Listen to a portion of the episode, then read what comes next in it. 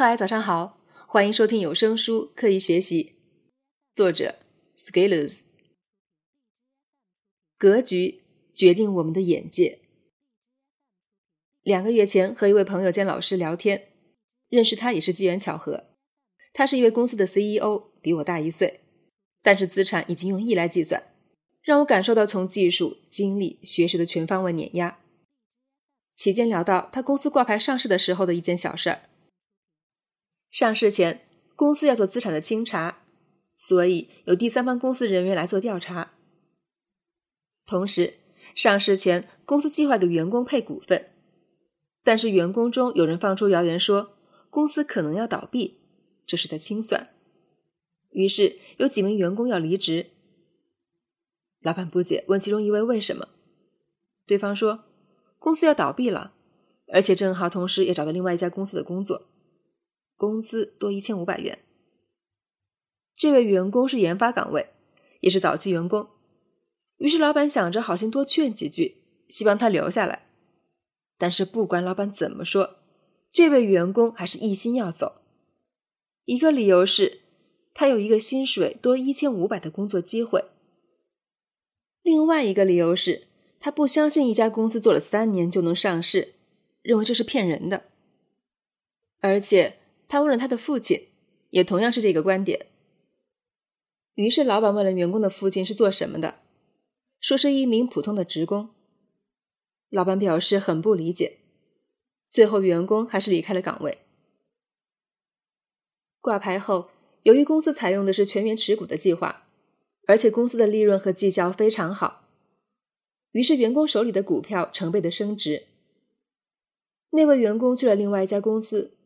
做着薪水多一千五百元的工作，由于到了成家的年龄，贷款买了房，有一定的经济压力，靠着工薪生活。而之前原本计划给他的股票的价值早已突破了百万级。这位员工看到这个场景才幡然悔悟。然而，不管是破口大骂还是苦苦哀求，老板已经不打算让他回来了。他新工作的公司是已经上市的公司。而且，由于这家公司没有全员持股计划，所以这位员工的财务状况在短期内保持稳定。这个故事有很多种解读，比如肯定会有人和我纠缠上市前的资产清查到底能不能叫清查，或者到底是不是有这个环节，或者会有人开始纠缠老板凭什么这么有钱，他爹是谁？我们在面对这些的时候，容易会去找一些看上去可以攻击的点。这样似乎能找到一个心理的平衡点，但是对自己却并没有什么益处。听完这个故事，我给朋友的反馈大概有两个：一是虽然这件事情很遗憾，因为有一位早期的研发人员离开，而且绩效也不差，但是这其实是一次反向筛选，具有这种傻属性的员工离开公司反倒是一件好事儿。二是。在这样的决策点上，员工既然不相信阅历、事业成就都优于自己的老板，反而向生活中的人征询意见。而且更令人费解的是，既然是公司的早期员工都没有这样的意识和判断力，最后还是做了让自己后悔的决定。如果这位朋友靠自己的行动证明离开上一家公司仍然过得不错，其实是没有问题的。可现在问题是。他后悔的不行，这就让我想起微博上某大咖的一句话：“你有一个五百万左右的项目机会，去邀请一位月收入几千的人来共同参与，而这位朋友却去咨询一位年收入不到十万的人，问这个项目是否靠谱。而一年赚十万的人根本不相信有这样的事情，于是给了你一个断然否决的意见。于是你根据这个意见。”否决了这个机会，完成了自己的决策。当然，这是一个很微妙的例子，因为做传销的也可以拿来讲。但是我想说的是，有时候角度和立场比绝对的真相更关键。比如，会找理由的人可以说，普通人的生活还是挺好的，每个月还房贷其实也很踏实呢，人生未必要赚多少钱，只要自己开心就好。但是这样就是鸵鸟了，一方面，如果你要问大多数人的目标，还是希望自己在经济上有更好的表现。然而，另外一方面，当我们做了傻事的时候，我们却连勇于面对和承认的胆量都没有，倒回去编个理由安慰自己说：“嗯，其实这样也不错哟。”这就叫目光短浅了。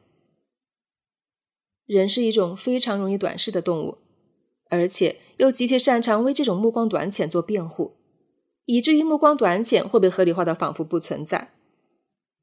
目光短浅会给我们带来感知的偏差。感知的偏差会让我们做出错误的判断，而错误的判断会让我们败给时间。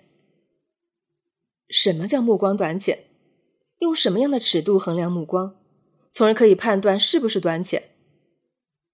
我觉得纯粹用钱或者地位是不够的，虽然最后的评价体系一定会包括这些方面，但是用成长的视角可能更能说明一些问题。如果我们思考的角度能够动态一点，能够兼容更多的变量，能够格局再大一些，看得再全一些，那我们就不太容易在一件小事上纠结了，而且我们可能更容易看到大的图景。但是在我们的成长过程中，就是要和自己的目光短浅不断做斗争，同时要抵抗住其他人员目光短浅的干扰，而这些只有通过不断的行动、学习。复盘总结，才能获得更有高度的思考。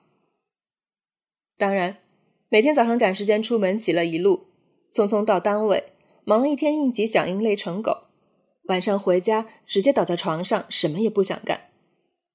这种生活看上去很充实，其实心里发虚的不行。这样很容易目光短浅。只不过你在这种状态下，很难意识到自己在慢慢丢失一些东西。直到有一天，你会发现，为什么自己如此不给力？你以为是社会出了问题，其实问题早有端倪，就在那些每天应急响应的日子里，而这可能就是我们用一生践行的目光短浅。我只是希望大家都能时不时跳出来，看到一些更大的图景，而我也经常这么要求自己：不要在一片忙碌中迷失了自我。迷恋上自己，